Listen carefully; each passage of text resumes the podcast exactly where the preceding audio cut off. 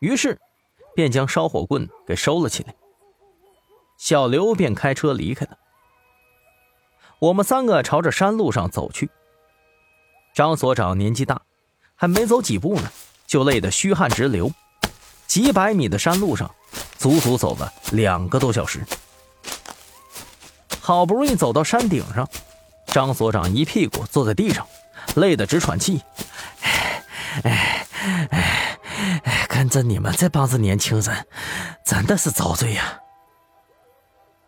我鄙视的看了他，心想还不是你自个儿要来的。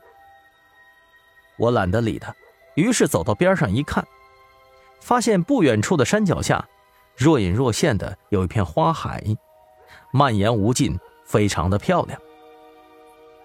那是葵花，向阳而开，微风轻轻一吹，站在山顶上的我们都能闻到一股子花香。扎小玲看到这一幕，女孩子心性上来了，顿时陶醉了。太漂亮了！我点了点头，说道：“嗯，的确是漂亮，不过我怎么觉着有点古怪呢？”坐在地上休息的张所长起身，盯着葵花说道：“十三，有啥好奇怪的呀？”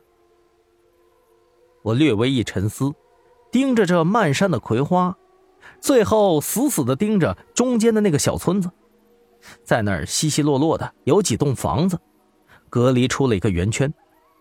房子看起来毫无美感，但是却让人有一种死寂的感觉。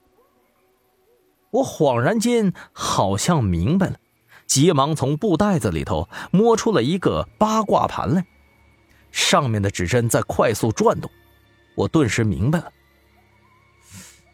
如果我没猜错的话，这村子是按照八卦方位排列的，有生死门入口啊！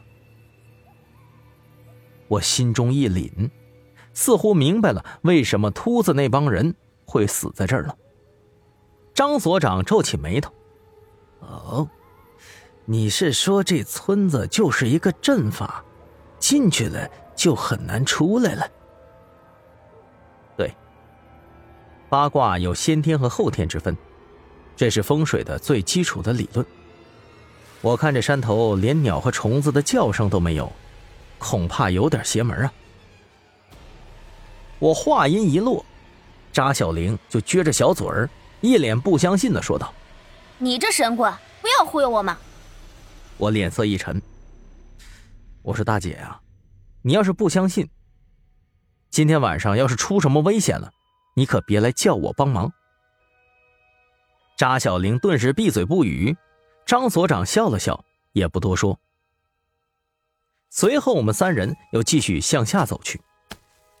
渐渐的，山路两旁被葵花所覆盖。一条古朴的山间小道，直通那座葵花村。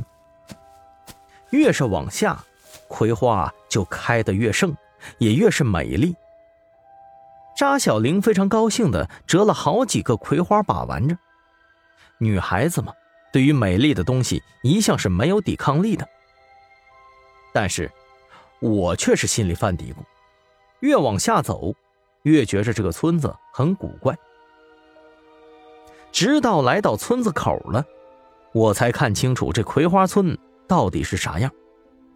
粗略算了一下，只有七八栋屋子，而且不同于一般农村人的房子，这村子里头的建筑明显是古代的风格，用的都是木头所造，皆为两层小楼，家家户户都挂着两盏白灯笼。